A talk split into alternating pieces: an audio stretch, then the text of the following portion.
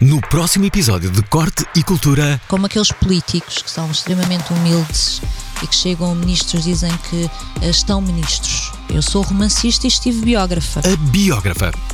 Perdão, a escritora Filipa Martins. Quando entras no território das hipóteses e da especulação, tens de estabelecer esse contrato de confiança com o teu leitor de que efetivamente estás no campo da hipótese ou da especulação e justificar porque é que estás no campo da hipótese uh, e da especulação. Mas não especulamos assim tanto. Até que chegou uma pergunta que era: gosta do seu cheiro?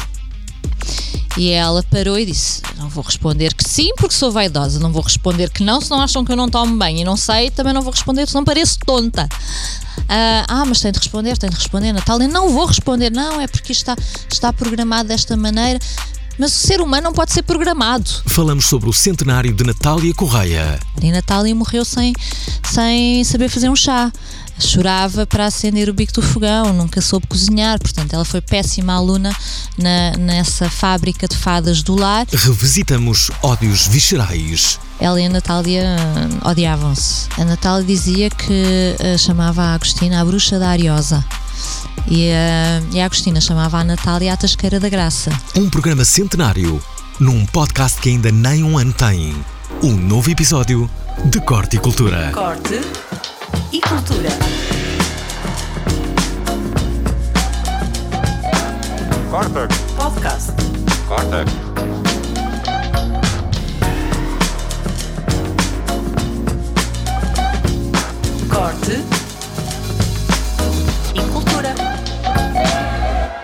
Todos os ouvintes e seguidoras de Corte e Cultura, o podcast oficial da Sala de Âmbito Cultural do El Corte Inglês, que de episódio para episódio vai tendo mais seguidores e até grupos. Bem, se calhar estamos a exagerar para captar a vossa atenção, mas falamos verdade quando vos dizemos que no último episódio, se bem se recordam, o nosso convidado foi José Anjos. Obrigar um miúdo, um adolescente, a ler, a gostar e até que isso a escrever poesia, acho que isso até pode ser considerado abuso ou maus tratos da pior espécie. Ora, e se José Anjos fala aqui justificadamente de maus tratos, e com alguma razão, diga-se, muito bem tratada foi a nossa convidada deste episódio. Chama-se Filipa Martins. Assume-se aqui, antes de tudo, como jornalista, mas nos últimos tempos também como escritora, também como guionista, também como biógrafa, também como mãe da Francisca e já agora também como autora de uma das biografias mais aclamadas dos últimos tempos, precisamente a biografia de Natália Correia para a altura das comemorações do centenário do seu nascimento e cujo nome é O Dever de Deslumbrar.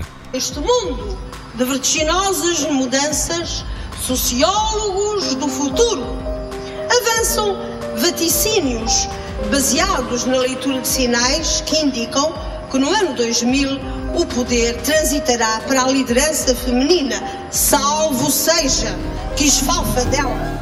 Corte e cultura.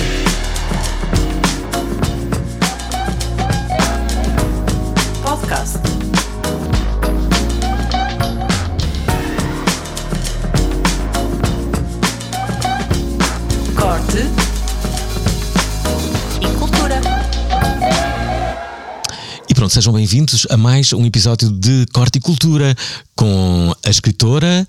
Ainda se pode dizer jornalista Filipa Martins ou já não faz sentido? Ou isso já faz parte do passado, Filipa? A minha formação é em jornalismo e será sempre uh, essa a minha formação de base e acho que é aquelas máximas uma vez jornalista para sempre jornalista. Isso é verdade, mas não no, diz em relação a todas as outras não no sentido Não no sentido de, de exercer a profissão uh, diariamente, mas no sentido de formatar para olhar o mundo através do olhar do jornalista, não é? Uhum. Uh, e um jornalista é em si alguém inquieto que um, sabe fazer perguntas, sabe perguntar e saber perguntar, acho que nos dias que correm é extremamente valioso quando tendemos a, a, receber informação já bastante mastigada, portanto, questionar aquilo que nos põe no prato é sempre um bom princípio e isso é um, é um dever, um defeito ou uma qualidade de quem é jornalista de formação. Um, e isso fica contigo. E depois são, são skills, são ferramentas, são competências que tu colocas uh, ao serviço de outros trabalhos que fazes, no meu, nomeadamente o meu trabalho como, como escritora e como uh, biógrafa recentemente. Jornalista, ou o jornalismo, ou a formação em jornalismo, dão-te a competência de uh, verificar fontes, uh, procurar informação, de credibilizar as tuas fontes, de fazer dupla confirmação de informação. E, e isso uh, traz-te a rotina do jornalismo, claro. Ah, como é que te vês no papel de biógrafa? Já não é a primeira, uh, a primeira biografia que fazes? É, primeiríssima e provavelmente será a, última. Espera aí, então... A biografia é um é um compromisso sempre de longo prazo, porque estamos a, fal a falar, se calhar, do, de um género total, um género em que uh, está, uh, está uma investigação quase científica ou preferência científica, hum. está as tuas competências enquanto jornalista, na recolha de informação, no tratamento de fontes, como já referi. Um, mas no fundo cabe lá tudo, não é? Uh, é um clichê, mas se for um clichê uh, alcançado, é, é, maravilhoso quando tens uma biografia que se lê como romance, não é? Espera aí, quando disse que já não era a primeira biografia, uh, na verdade, estava-me a lembrar, por exemplo, da série Estas Mulheres que tu também escreveste, ou mesmo o Bem Bom das Doce, em que, sim, é verdade, não é para um livro, mas basicamente é um, é um trabalho quase biográfico, não é? É um trabalho de ficção biográfica. Okay, é, okay. é, bastante diferente de escreveres uma biografia. Um, uma biografia. Uma hum. biografia uh, estabeleces um compromisso com os leitores de que aquilo que lá está não foi alterado, é verdade, não foste para além dos factos e, e quando vais para além dos factos, ou seja, quando entras, uh, isso também é permitido no âmbito de uma biografia, obviamente, quando entras no território das hipóteses e da especulação, tens de estabelecer esse contrato de confiança com o teu leitor de que efetivamente estás no campo da hipótese ou da especulação e justificar porque é que estás no campo da hipótese uh, e da especulação com a recolha de informação real. Uh, portanto, eu lembro-me no caso específico da Natália Correia, houve momentos em que havia. Uh, intervalos, gaps de informação, zonas às quais ele não conseguia aceder uh, porque uh, faltavam documentos, faltavam testemunhas oculares. Ela própria, durante a vida, tentou de alguma maneira que esses episódios fossem eliminados da sua biografia uhum. um, e uh, eu poderia ter optado por um, não, não questionar, não especular ou não expor as minhas dúvidas ao leitor, mas eu tentei fazer uma biografia bastante transparente e. Um, e, e, no fundo fornecer toda a informação ao, ao, leitor, mas também todas as minhas inquietações para ele perceber não só em que momento, em que ponto estava a biografada, como também a biógrafa. E às vezes onde não chegava a jornalista, onde não chegava a investigadora, chegava a ficcionista. Hum. Uh, mas que dúvidas tiveste tu sobre a Natália Correia? Ah, principalmente estamos a. Uh, uh, referir-me, ou estou-me a referir a, a, aos primeiros anos da vida dela. Uh, ela nasceu nos Açores, como as pessoas uhum. sabem, veio para, para, para, Lisboa aos 11 anos. Uh, não foi uma, uma, rapariga que se tenha adaptado à escola do Estado Novo, não é? Na altura, o Estado Novo já tinha, de alguma maneira, entrado pelo ensino e havia um currículo para as meninas, havia um currículo para os meninos. As meninas ficavam com disciplinas como lavouras, economia doméstica, chapéus, etc. E os rapazes tinham as ciências, as ciências exatas, as línguas estrangeiras, essas coisas sérias, um, porque no fundo o Salazar estava a preparar uh, os jovens e as crianças para os seus papéis sociais de homem e mulher, sendo a mulher a dona de casa e o homem aquele que saía de manhã para ir trabalhar. E Natália morreu sem, sem saber fazer um chá chorava para acender o bico do fogão, nunca soube cozinhar, portanto ela foi péssima aluna na, nessa fábrica de fadas do lar e eu acho que era um posicionamento político dela, obviamente, apesar de ser uma, uma jovem com 11, 12 anos, ela depois abandona os estudos quando é criada a Mocidade Portuguesa Feminina. Mas ela sempre foi muito esquiva um, a falar sobre uh, as suas habilitações académicas. Ela nunca assumiu que não completou, por exemplo, o ensino secundário. Uh, disse que não tinha ido para a faculdade, isso sim, porque achava que a universidade era uma forma de pastorear os espíritos, mas nunca referiu que não tinha terminado o liceu. E e, não, eu não consegui encontrar provas documentais, porque entretanto ela transitou entre escolas e os processos perderam-se, há sempre uns incêndios, umas inundações e umas. E, hum, e todos estes documentos não, não resistiram ao tempo. Hum, mas eu se- colecionei uma série de pistas, de indícios que me levam a dizer que ela efetivamente não terminou o ensino secundário. Ah, e isso é explicado e é transmitido numa, numa lógica de, ahm, de transparência e de cumplicidade até com o leitor ah, ao longo da biografia. Hum, Mas espera, quando, quando o biógrafo tem uma admiração pelo biografado, eh, não achas que pode haver um- uma tendência para romantizar aquilo que escreve sobre ele? Claro, eu acho que eh, Portugal tem uma, uma tradição muito recente na área biográfica. Na verdade, se nós formos pensar mesmo no, no estilo em si, na biografia, no género, ah, podemos dizer que é um género extremamente recente no que toca à, à história da literatura, porque terias de posicioná-lo ali na segunda metade do século XIX, não é? Portanto, estamos a falar de um género que é uma criança. Mesmo, mesmo internacionalmente, ainda andam- andamos todos às palpadelas para perceber o que é que é uma boa biografia. E há a grande ah, questão se biografia é arte ou é ciência, não é? Virginia Woolf tem um livro que se chama exatamente A Arte da Biografia. E, hum, e a tradição em, em Portugal é ter biografias que são biografias tendencialmente mais académicas, ah, não são biografias escritas por, por romancistas, ah, ao contrário desta coleção onde sincero o dever deslumbrar, que todas as, as, ah, as biografias das grandes figuras da cultura foram escritas por pessoas ligadas à- às letras, que têm obra publicada como romancistas, como poetas, como ensaístas, etc. Ahm, mas eu acho que as, as biografias tendem a cair em dois erros grandes e que eu tentei evitar ao máximo.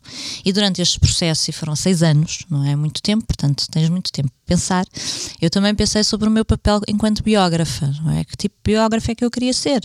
Porque ah, eu, ah, como aqueles políticos que são extremamente humildes e que chegam a ministros dizem que ah, estão ministros. Eu sou romancista e estive biógrafa, portanto, ah, tendi, te- tive de Pelos vistos, por pouco tempo.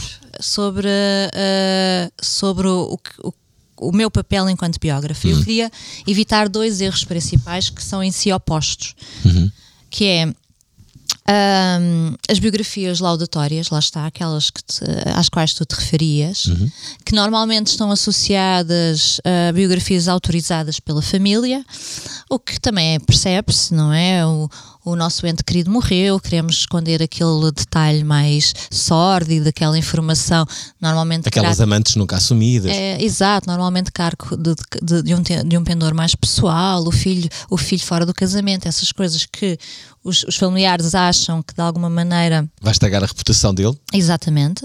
E sem perceberem que, no fundo, estão a fazer um, um péssimo trabalho ah, ao seu familiar, porque efetivamente, quando tu escreves uma biografia e lês uma biografia, ah, queres identificar-te com aquela pessoa na sua humanidade, não, é? não, não queres ler ah, um, um texto ap- apologético de alguém que parece que está em cima de um pedestal e não é um ser humano, não é? E no caso da Natália era um péssimo serviço que eu lhe estava a, a, a prestar. Hum, portanto, eu disse logo que não era isso que se pretendia. Ah, e depois também não queria cair ah, no oposto, que no caso da Natália também ah, haveria, poderia haver essa tendência, que era tornar-te, enquanto biógrafa, numa espécie de advogado de acusação e andares a julgar o teu biografado à luz dos valores de hoje, caindo num, num anacronismo que não faz sentido nenhum. Para além disso, eh, eh, o teu eh, biografado não se pode defender, visto neste Exatamente, portanto, há sempre, há sempre há, porque inevitavelmente há aqui um, um papel, há, uma- há um jogo de forças que não é, que é desigual, não é? Portanto, hum, portanto, o que eu tentei fazer foi uma biografia justa sem ser justiceira. Natália é uma, é uma figura absolutamente polémica, é muito comum tu encontrares 10 versões sobre a mesma história, cada uma mais descabelada, cada uma é uma hipérbole da outra. Hum, e ela alimentava, não é? Ela sabia, ela, ela alimentava o mito, ela sabia que era contemporânea do seu próprio mito. E toda aquela postura, a boquilha, as, a voz colocada, as, as tiradas dramáticas, práticas. Ela, disse, ela dizia que há pouco tempo de morrer, que se pudesse, andava sempre de túnica, como as deusas da antiguidade. Porque ela efetivamente tinha esse pendor hum, de estar sempre pare- aparentemente na boca de cena e de gostar de ser efetivamente o centro das atenções. Portanto. hum, ela sofreu com esse duplo papel de, de, de, de monja e de fêmea, não é? Porque, por outro lado, também foi uma mulher muito, muito bonita durante a sua juventude e, e início da, da idade adulta. Dizia-se que quando ela passava na Avenida da Liberdade, as árvores eh, dobravam-se em vénias, tal era a, beleza dela, parecia, efetivamente parecia, não é? Vemos as fotografias, parecia uma atriz de cinema ahm, dos, Olha, isso- anos, isso dos anos sabia. 50 era linda de morrer, com a sua boquilha, o seu decote pronunciado, e estamos a falar de Portugal do Estado Novo, portanto, as mulheres não saíam de casa, não frequentavam os cafés, não, não, não, não participavam das discussões políticas Exceto exceto poucos nomes, nomeadamente o Natália Correia. E quando vais, por exemplo, à Torre do Tombo e encontras aqueles lista de nomes de abaixo assinados de pessoas que assinavam petições, memorandos contra o regime, a, a, a favor da liberdade de expressão, ou de eleições livres, etc. Muitas vezes, em centenas de nomes, só encontras o nome de uma mulher e é o dela, não é? Portanto, é natural que, sendo ela sempre ah, um, um elemento de fricção com a sua contemporaneidade. Ah, durante, durante o Estado Novo e durante, a- durante a democracia. Ela efetivamente sempre foi uma espécie de pedra no sapato, de megafone, ah, em todos os momentos da história. É muito natural que ah, haja o tipo, todo o tipo de historietas e também todo o tipo de antipatias. Ela não é nem consensual à esquerda, nem consensual à direita. Como é que seria Natália Correia se tivesse redes sociais? Teria muitos haters? teria muitos haters e teria, teria muitos followers. Ela. hum, Onde é que seria mais forte? No Facebook, no Instagram ou no TikTok? No, no, no. Esqueceste do Twitter, não é? E no Twitter? No Twitter que agora é X. X. Enfim, hum, no Twitter não funcionaria certamente, porque ela era uma pessoa com uma certa verborreia. Ela, ela, para dizer qualquer coisa, precisava de muitas palavras, todas difíceis e encadeadas. Hum, como ela dizia, dá muito trabalho pensar nisto tudo, portanto, quem quer ler tem também de se esforçar para perceber. Hum, ela não era de toda uma, uma, uma personagem ah, corporativa, não é? Natália, na verdade, era- conhecida por ahm, não conseguir cumprir todos os, os protocolos ah, institucionais, mesmo durante o Parlamento, quando, quando ela foi deputada, ela não cumpria os tempos regulamentares, falava por cima dos outros deputados, interrompia toda a gente e a, e a, e a mesa da Assembleia da República tinha ah, uma certa benevolência porque ela efetivamente tinha aquele espírito, portanto. ahm, Portanto, uma lógica corporativa de, de- de- de- discurso institucional no LinkedIn também não seria certamente ah, uma Natália. Ahm, depois, ela é uma mulher de palavras. Eh, Sempre foi uma mulher de palavras. O Instagram também acho que não ia satisfazer. Ahm, Então, então sobra o Facebook. não sei se ela se adap- adaptaria ao Facebook. Ela, hum, ela tinha uma grande desconfiança em relação aos computadores. E nunca teve um computador. Teve, na verdade, ela era, ela era péssima datilógrafa. Ela tinha de ter umas, umas secretárias. Ela escrevia sempre à mão e deitada na cama. E tinha ter sempre umas secretárias que fossem lá à tarde desco- descodificar aquela letra toda derramada hum, e passar aquilo à máquina, porque ela, por norma, levava tudo, o sistema todo à inoperância. As teclas que saíam ficavam presas. E houve uma vez que foi convidada para um programa de televisão do José Jorge Letria, salvo erro, eh, e foi nos primórdios da computação. Então eles tinham um computador em estúdio eh, e o computador fazia perguntas e só aceitava três tipos de resposta, que era não sei, sim ou não. E ela, com, com muitos protestos, lá foi respondendo sim ou não às perguntas, que eram todas um bocado idiotas, na verdade era essa, até que chegou uma pergunta que era: gosta do seu cheiro? E ela parou e disse: Não vou responder que sim, porque sou vaidosa. Não vou responder que não, se não acham que eu não tomo bem. E não sei, também não vou responder, se não pareço tonta. Ah, ah, mas tem de responder, tem de responder, Natália. Não vou responder, não, é porque isto está, está programado desta maneira. Mas o ser humano não pode ser programado. porque nós temos de ser improgramáveis, nós temos de deslumbrar, lá está a questão, temos de deixar marca no outro, temos de ser imprevisíveis, senão estamos condenados à nossa extinção. Portanto, ela efetivamente teria uma certa dificuldade em comunicar através de uma linguagem de zeros e uns. Direi. Natália Correia faria. Mas faria muito, muito, faria muito uso do WhatsApp, isso tenho a certeza. Acho que ela, do ponto de vista de cartas, petições, telefonemas, era incansável. Portanto, eu acho que havia 300 grupos onde a Natália estivesse e andava sempre a, a- a passar informação, a recolher informação. E sim, acho que ela seria uma grande adepta do WhatsApp. Acabo de receber uma mensagem justamente por WhatsApp, é de Natália Correia, que diz para fazermos um intervalo. É, Natália Correia enviou-nos uma mensagem pelo WhatsApp para fazermos um intervalo, mas acabamos de receber uma outra. Bem, para nos avisar que temos que revelar o que se vai passar na sala de âmbito cultural do El Corte Inglês. Bem, e sendo assim, não percamos mais tempo e vamos a isto. Mas que diabo, o que é que será agora? Deixem cá ver.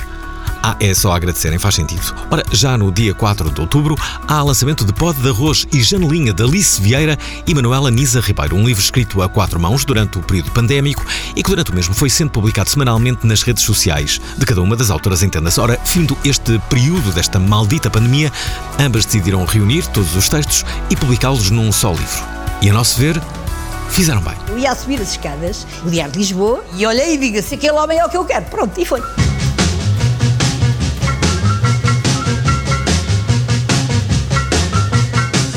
Como é que consegue chegar ao jornal aos 18 anos? Isto foi muito, muito, muito bem estudado com as minhas tias. E os primeiros tempos iam buscar-me ao jornal. E durante muitos anos, quando lhes falava nas sobrinhas, então e a Alice? Ah, pá, olha, essa lá anda naquela vida que ela escolheu.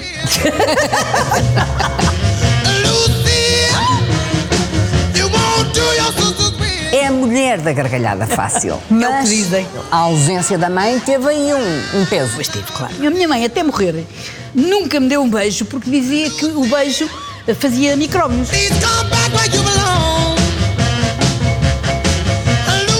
Que mudanças nota nos mais jovens? Nós falamos com os miúdos hoje e eles não falam como falavam, sei lá, há cinco anos. Há uma falta de vocabulário justamente porque, Porque, não, não há. leem. Porque eles não leem e porque eles não conversam. Entretanto, o pediatra Hugo Rodrigues dá uma masterclass subordinada a este tema. Porquê é que o meu filho se comporta assim? Ora, quase todos os pais que nos estão a ouvir, eu diria que 95% dos pais que nos estão a ouvir à pergunta porquê é que o meu filho se comporta assim, respondem invariavelmente com eu sei lá. Bom, mas esta masterclass pode eventualmente encontrar outras respostas. Nunca se sabe. A maior parte das crianças querem lá saber de fazer videochamadas. Só que para os adultos isto é importante, porque matam saudades através. As crianças não conseguem ter aquela transposição abstrata que nós temos. Portanto, não se deve forçar uma criança a fazer uma videochamada. A criança olha, diz assim, vai brincar, que ela quer brincar, e portanto, para quem é? Acho que essa é a pergunta. A outra pergunta é saber que livro é lançado no dia 9 de outubro. E a resposta, a resposta é ser fácil. Trata-se de um livro de Miguel Gonçalves que se chama Constrói o teu futuro, vive na mente certa, a vida não espera que estejas pronto. Neste livro, eu convido-te a fazeres uma viagem de desenvolvimento pessoal em que irás ter mais a consciência da pessoa que és, do caminho que estás a fazer e da pessoa que te queres tornar. Neste livro, irei-te ajudar a identificar quando estás a pensar bem e quando estás a pensar mal e também o que podes fazer para cambiar esse estado mental para voltares a ver as coisas com verdade e com clareza na tua vida. É, é justamente isso que queremos, clareza na nossa vida. E também na entrevista que estamos a fazer a Filipa Martins, autora do livro muito celebrado sobre Natália Correia, que se chama O Dever de Deslumbrar, que é também nosso dever neste podcast. Corte e cultura. Ouvintes de Corte e Cultura, estava justamente agora a falar com Filipa Martins e a tentar lembrar-me da primeira vez que eu a terei entrevistado. Foi no 5 para a meia-noite, quando eu apresentava, eu e mais outros apresentadores, e hum, os meus convidados foram justamente Filipa Martins, jovem revelação da escrita portuguesa, em 2004. Tu recebeste um prémio importante. eh, Exatamente, sim. E- Com o elogio de passeio público, meu primeiro romance. É verdade. E, hum, e juntava-te a, a Rui Tavares. Hum, Que era eurodeputado à época. Sim, é verdade. Eh, eurodeputado. Ele, ele zigue-zagueou um bocadinho. Na verdade, como a Natália, não é? Estávamos há pouco a falar da Natália. A Natália zigue-zagueava muito politicamente, mas eu acho que era a sua linha reta para a liberdade. Uhum. E, o, e o Rui também, não do ponto de vista de valores, mas do ponto de vista de chancela política. Já, já, já estiveste na Assembleia da República?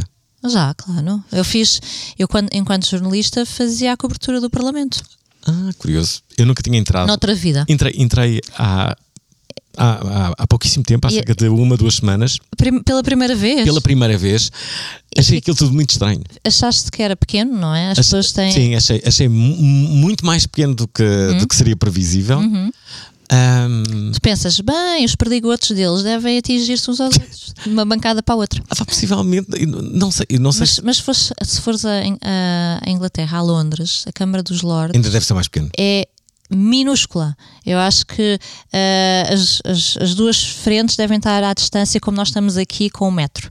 Portanto, Bem. se esticares a mão, consegues atingir o nariz do outro. Aliás, as pessoas que, que muitas vezes vão aos estúdios de televisão para, para, para verem os programas ao vivo ficam sempre, eh, eu diria que na sua larga maioria, desapontadas com o espaço em si, porque pensam que é muito maior. As luzes têm essa tarefa de ampliar eh, as realidades televisivas. Mas, mas dizia-te, eh, sim, vi ali alguns, alguns políticos e, e, e fui almoçar.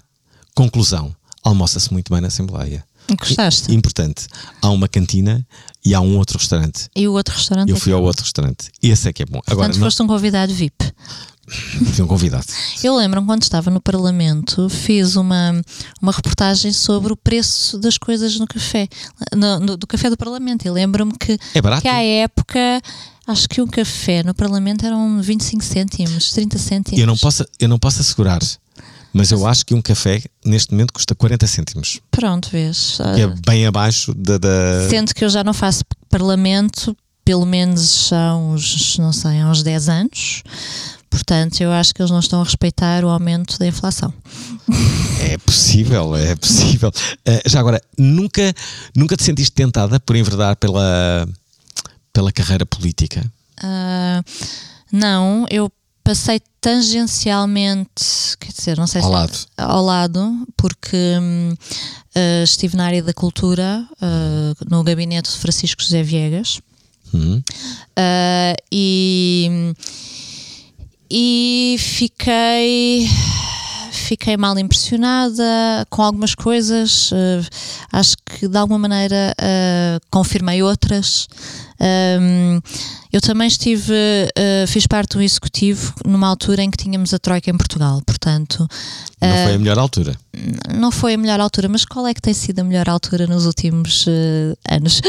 E, Ainda assim, essa foi bastante pior. Agora, sim, agora, o que, o que- naquele caso específico havia uma, uma enorme ditadura das finanças que ainda hoje existe, não sei se de uma forma tão tão perceptível, ah, mas ah, dizia-se nos corredores que há, há aquela frase de o futebol é 11 contra 11 e quem ganha é a Inglaterra, não é? E ali era ah, Não é a Alemanha? não, não, é a Alemanha, exatamente.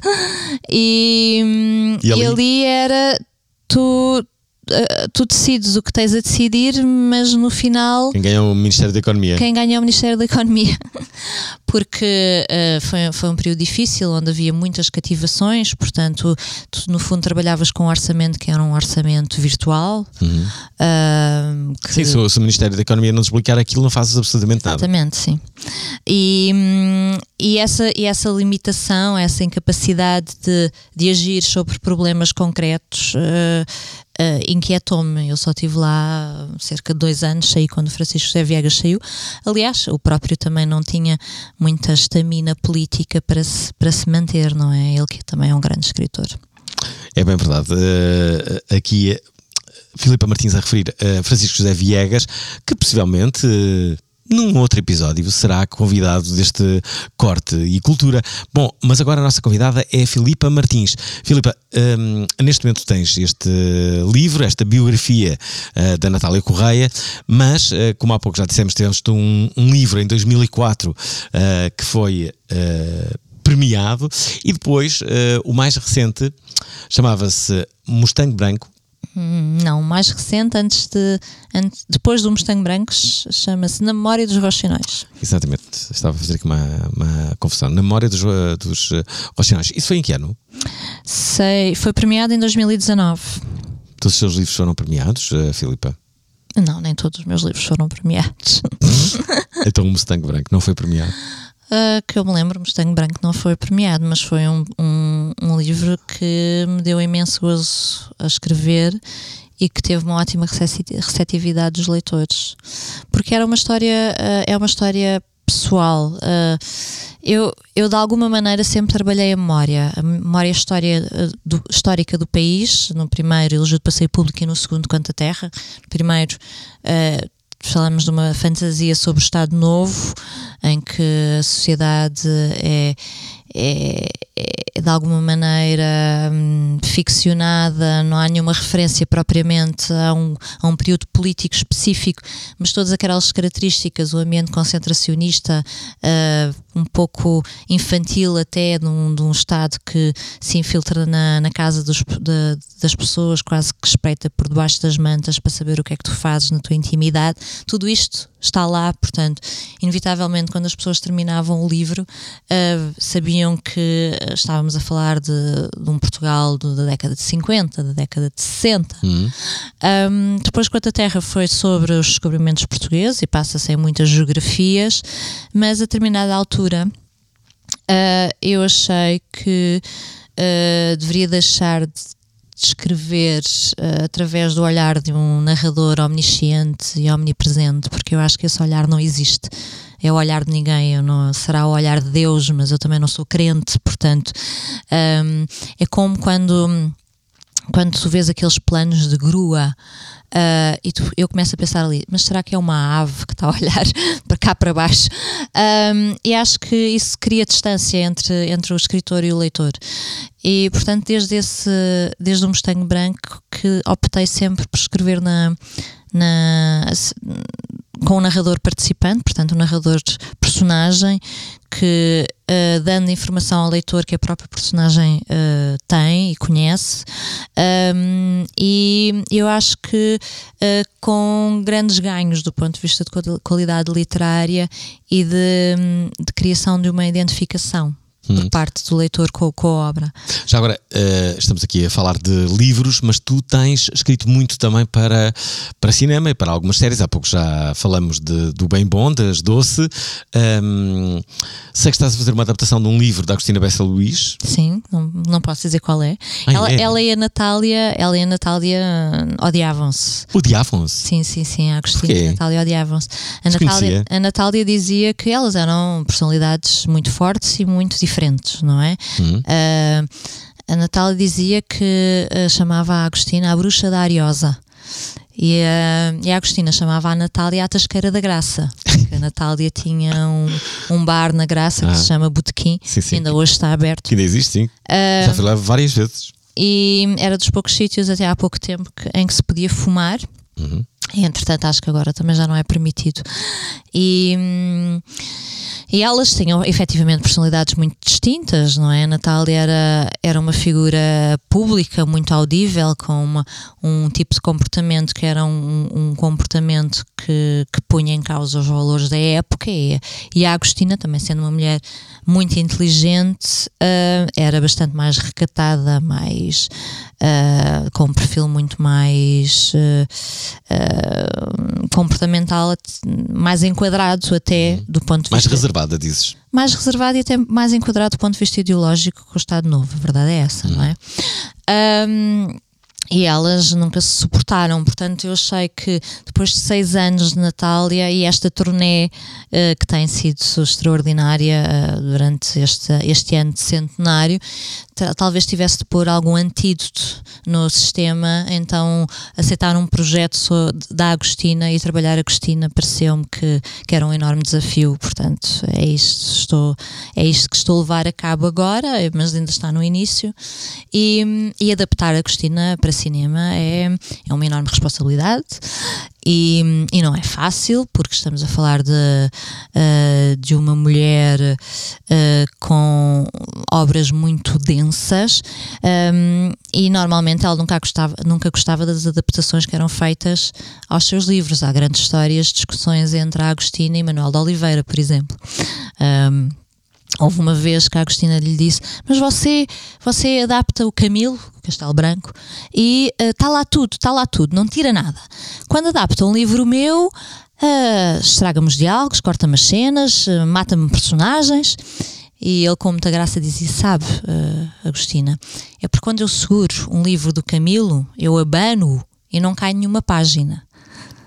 E pronto, eles às vezes ficavam chateados meses uh, e depois lá voltavam a falar.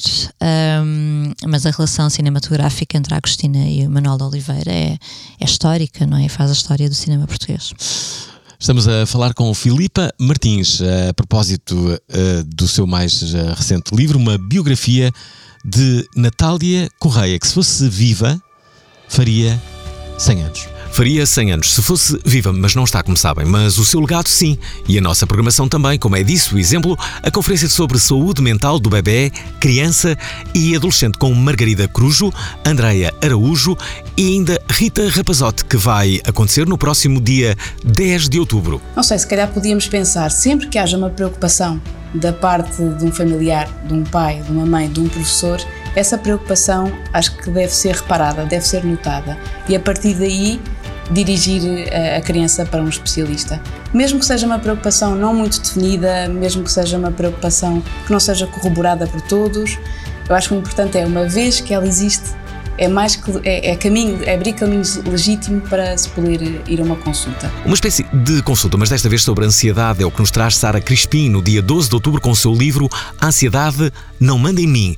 Ora, se não manda a ansiedade, como é que ficamos? Eu já nem gosto de entrar no sofrimento psicológico dias menos bons, porque eu acho que muitas vezes temos dificuldade em aceitar que um, nos sentimos exatamente, por exemplo, como o céu, um dia faz sol, outro dia faz nuvens, mas nós queremos estar sempre bem e isso não existe.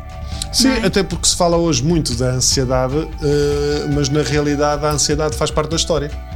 Exatamente. A ansiedade existe desde sempre. Desde sempre. Aliás, se nós formos à pré-história, a ansiedade nessa altura existia para que o homem não fosse morto por um animal. Sim. Havia uma descarga de adrenalina para ele fugir.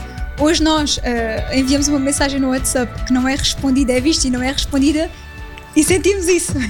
sentimos isso e também o Compadrio em Portugal, um ensaio do João Ribeiro Bidawi para a Fundação Francisco Manuel dos Santos, a ser lançado no dia 13 de outubro e que faz desde logo uma pergunta: será que o Compadrio é uma epidemia nacional cada vez mais tolerada.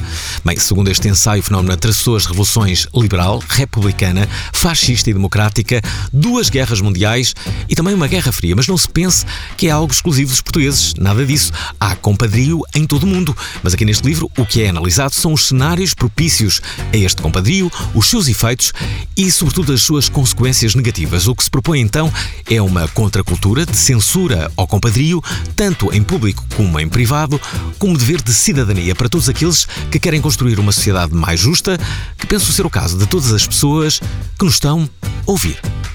Digo eu. Há sempre uma expectativa de reciprocidade. Não quer dizer que seja uma troca de favores, sempre. Às vezes é só o simples facto de quem acede ao pedido sentir que é estimado pelo outro. Portanto, há vários tipos de reciprocidade, mas até a estima do outro, sentir que tem o poder de ajudar, sentir que tem o poder de o fazer e de ser reconhecido como tal, isso também é uma espécie de reciprocidade. É, é o que é preciso, é reciprocidade. E nós aqui somos bem recíprocos, sobretudo quando falamos sobre Daniel Sampaio. É fundamental que se diga aos filhos: traz os teus amigos para cá. E quando se cria esse clima de confiança, os próprios adultos mudam muitas ideias preconcebidas acerca dos adolescentes, porque os adultos têm má opinião acerca dos adolescentes. Quando nós abrimos a nossa casa aos mais novos, nós criamos uma atmosfera de diálogo. É, o diálogo é fundamental e possivelmente é o que irá acontecer no lançamento deste livro com Daniel Sampaio e os seus muitos leitores no dia 13 de outubro, como sempre pelas 18h30. O livro chama-se Tão Curtos, Amores, Tão Longa a Vida. Entretanto, também à espera de diálogo está a nossa convidada de hoje, Filipa Martins, que vai justamente agora entrar para a última parte deste episódio. Corte e cultura. Estamos a falar com a kickboxer Filipa Martins, eh, também conhecida por ser escritora e agora biógrafa. Que história é esta de fazer uh, kickboxing? É mais barato do que a terapia. Ah, ok. Podes juntar as duas coisas, não é? Essa, Mas acredito. Essa enorme, enorme vantagem. Quando estás a fazer kickboxing, uh, uh, vês alguém, há alguém que estás bater? não, não visualizo a cara de ninguém, não. Ok, ok. Porque às vezes há quem o faça, é um exercício. Sim, sim, sim. sim Pode mas... também ser muito terapêutico. Uh, absolutamente, e também há bonecos de voodoo e outras uhum. coisas assim no, no mercado negro e na, na dark web que pode ser interessante para esse tipo de pessoas que necessitam de alguma maneira de exorcizar essa, esses ódios. Não, eu acho que hum, kickboxing é um desporto de contacto e uhum. obriga-te naturalmente a estar no local atento uh, e, e, e ligares de alguma maneira corpo e mente, não é? E. E ajuda-te depois uh, na concentração noutras áreas da tua vida, não é? Para além de ser uh, agradável, engraçado, estimulante. Uh, Nunca vis, curiosamente. Tens de experimentar. Ah, então olha, convida-me um dia para uma sessão. Sei que o teu treinador vem à tua casa dar-te uh, treinos. Isso é informação é, privilegiada. Privilegiada, sim, claro. Os uh, seguidores deste podcast merecem, não é? Não, não, não são seguidores quaisquer. Uh, mas espera. Mas também pode ir à tua casa se quiser. Ah, sim, podem ir. Podem ir, podem ir desde, desde, que vão os dois, não é? Que é para nós podermos lutar, não é? Uh, Filipe, estamos quase no final desta, desta entrevista. Como é que é um dia teu? Como é que é, é a vida de uma, de uma escritora? Uhum. Um, enfim, eu sou escritora por paixão, eu não vivo da escrita, não é? Também és mãe? Uh, sou mãe, sim, é verdade. Da Francisca. Da Francisca, de 4 anos. Um, e da Olivia, que é uma e, cadela de 4 meses. Uh, de 5 meses, sim. É um, é, a Francisca diz que é a irmã mais velha da Olivia. e, e tem ajudado porque ela está-se a tornar uma menina mais responsável. Mas, hum, mas eu não vivo da escrita e nunca quis viver da escrita. Uh, e acho que é a diferença, se calhar, entre profissão e paixão, não é? Eu sou, uh, eu sou jornalista e trabalho na área de comunicação empresarial. Uhum. É essa a minha uh, profissão. Uh, e, e, a escrita é uh, um lugar de fuga, um lugar de respiração. e o facto de não viver da escrita permite-me, no fundo, só aceitar uh, ou desafiar-me para projetos que realmente quero, não é? Uh, que me interessam e rejeitar todos os outros que não me interessam. Eu acho que hum, quando começas a envelhecer, eu este ano fiz 40 anos, começas a ter mais orgulho dos nãos que dás na vida do que dos sims que dás. E é muito bom teres a liberdade na área que escolheste como paixão e que te escolheu como paixão e, e, que, e que faz parte da tua essência, uh, poderes dizer que não. Mas tu disseste que sim, justamente, a um, a um plano para o 25 de Abril. Sim, também não é, é algo sobre o qual não posso falar com detalhes. O que é que se passa? Agora não se pode falar de nada. Se pode falar? Porque, porque o projeto ainda está em desenvolvimento e. Bem, também não pode estar em muito mais desenvolvimento porque o 25 de Abril está quase a, chegar, sim. não é? Uh, mas sim, mas vai haver algo. Sim, estou a escrever uma, uma série para televisão uh, para assinalar os 50 anos do 25 de Abril. Uhum. E, e tem um enquadramento menos óbvio, na minha, na minha opinião, porque não é sobre a, a Revolução Sem Sangue, não é sobre a saída dos capitães dos quartéis. Uhum. Na verdade, não é so, sobre um, não é sobre homens, que em si já é um, já é, já é um ângulo diferente, é um olhar novo sobre, sobre esta celebração. Uhum, estou a ver, estou a ver. Uh, estamos quase, quase uh, no final. Filipe, o que é que te falta ainda fazer? O que é que gostavas ainda de fazer? Imagina que todas as pessoas no mundo estavam disponíveis para aceder a qualquer pedido teu ou a qualquer ideia. O que é que, o que, é que dirias a essas pessoas? O que, é que, o que é que gostavas ainda de fazer e pôr em prática? Olha, comecei agora a fazer um doutoramento. Hum. Que, e, hum, de quê? Em estudos portugueses, hum. na Faculdade Nova.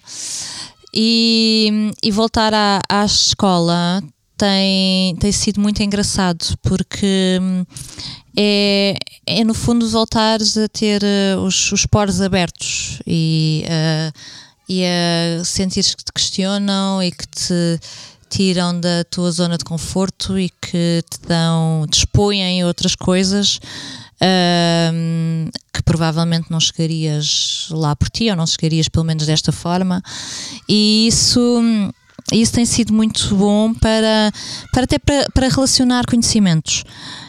Um, depois, eu gostaria de realizar. Ah, é?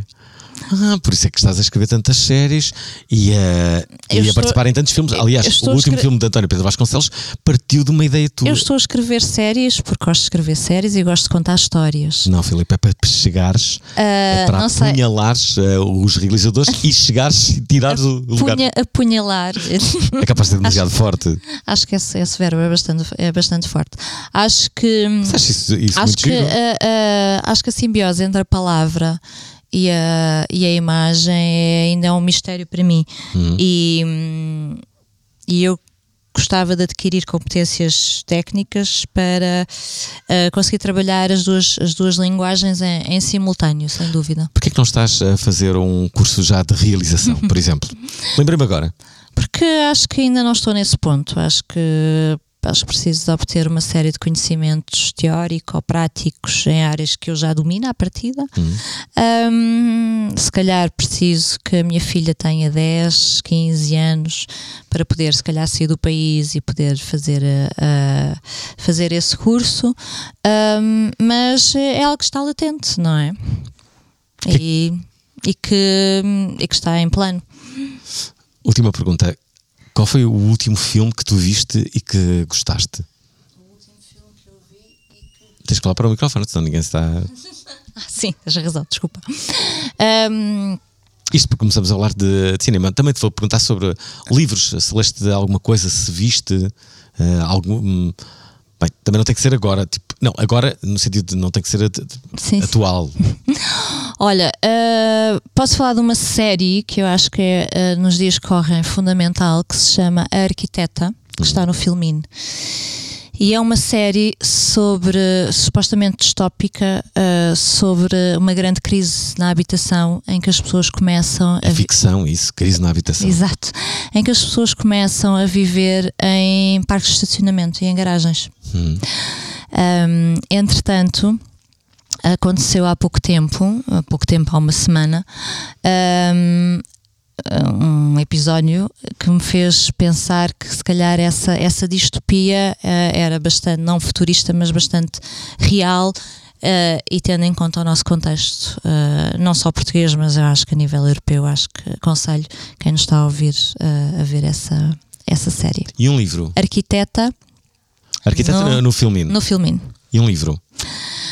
Um livro. Uh, eu acho que, inevitavelmente, sendo o centenário do, da Natália, da eu aconselhava a reedição da obra de poesia completa dela, pela Ponte de Fuga, que saiu agora uh, em junho, julho, por altura da Feira do Livro.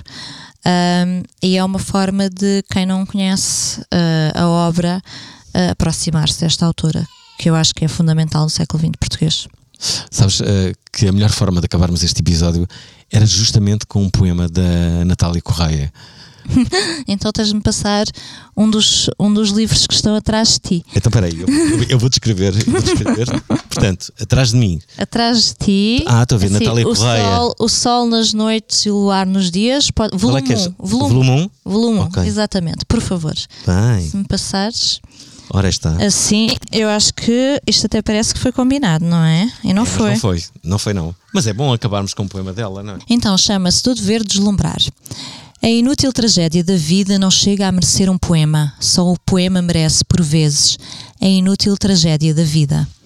As pessoas que caem como folhas e secam no pó do desalento, se não as leva consigo a fúria poética do vento. Para que se justifique a nossa vida é preciso que alguém invente em nós. Os que nunca inspiraram um poema são as únicas pessoas sós. Do dever deslumbrar, Natália Correia. E pronto, estamos quase no final de mais um episódio de Corte e Cultura, o podcast oficial da Sala de Âmbito Cultural do El Corte Inglês. Quase de saída, deixem-nos ainda revelar mais três sugestões para o mês de outubro, que está de facto muito ativo. O primeiro, desde logo, é para pessoas decentes, que imaginamos serem sempre o vosso caso, os ouvintes deste podcast do El Corte Inglês, mas também é o título do premiado escritor cubano Leonardo Padura. No cenário de Havana, em 2016, a história vê-se abraços com o desfile da Chanel, uma visita de Barack Obama e um concerto dos Rolling Stones. De resto, o escritor explica porque que disse um dia que gostava de ser o também escritor Paul Auster. Mira, mm, yo escribí un artículo que se llamaba Yo quisiera ser Paul Auster, porque no es que yo quisiera cambiar mi vida por la de Paul Auster, yo lo que digo es que me gustaría como Paul Auster que me preguntaran sobre las cosas que yo conozco y sobre las que me gusta hablar. Eh, leí una entrevista con Paul Auster en la que le preguntaban de literatura, de cine y de béisbol, que son las tres cosas sobre las cuales a mí me gusta hablar y de las que yo más sé. Portanto, gosta de falar de literatura, cinema e beisebol. Portanto, se quiserem ter uma conversa com ele no próximo dia 23 de outubro, na sala de âmbito cultural do El Corte Inglês, já sabem como meter conversa. De nada. Deixem-nos só dizer que a apresentação estará a cargo de Pilar Del Rio. Entretanto, no dia 25, dois dias depois, chega a vez de David Lopes falar sobre uma varanda sobre Tóquio. Ele, que viveu na cidade num período recente da sua vida, escreveu um livro que relata essa sua experiência. Ele aqui não a falar sobre Tóquio, mas sobre poder local pode não ser a mesma coisa. Gostava de convocar uh, uma pequena história que vivo uh, sempre que posso porque eh, sou um freguês de uma pequena freguesia perto de Montemor.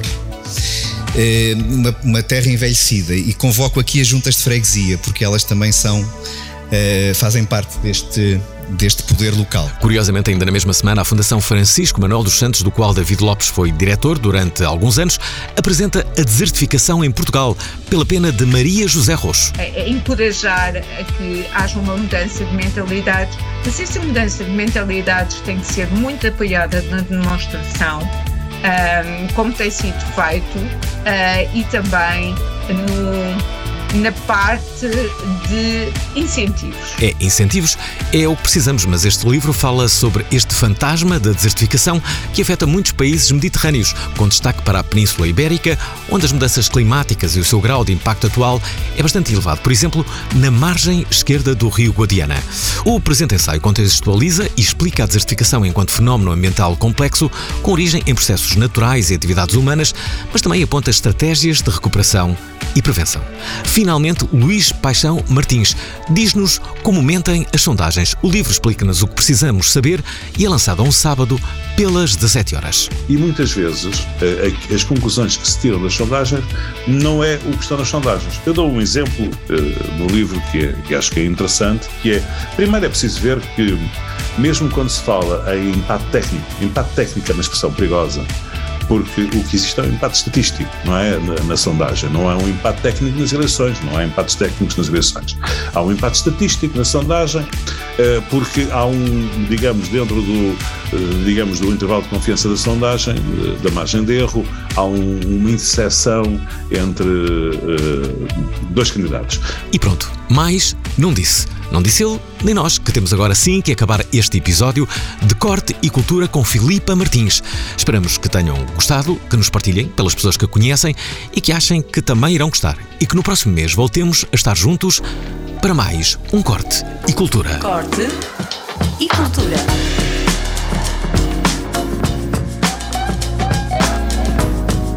podcast.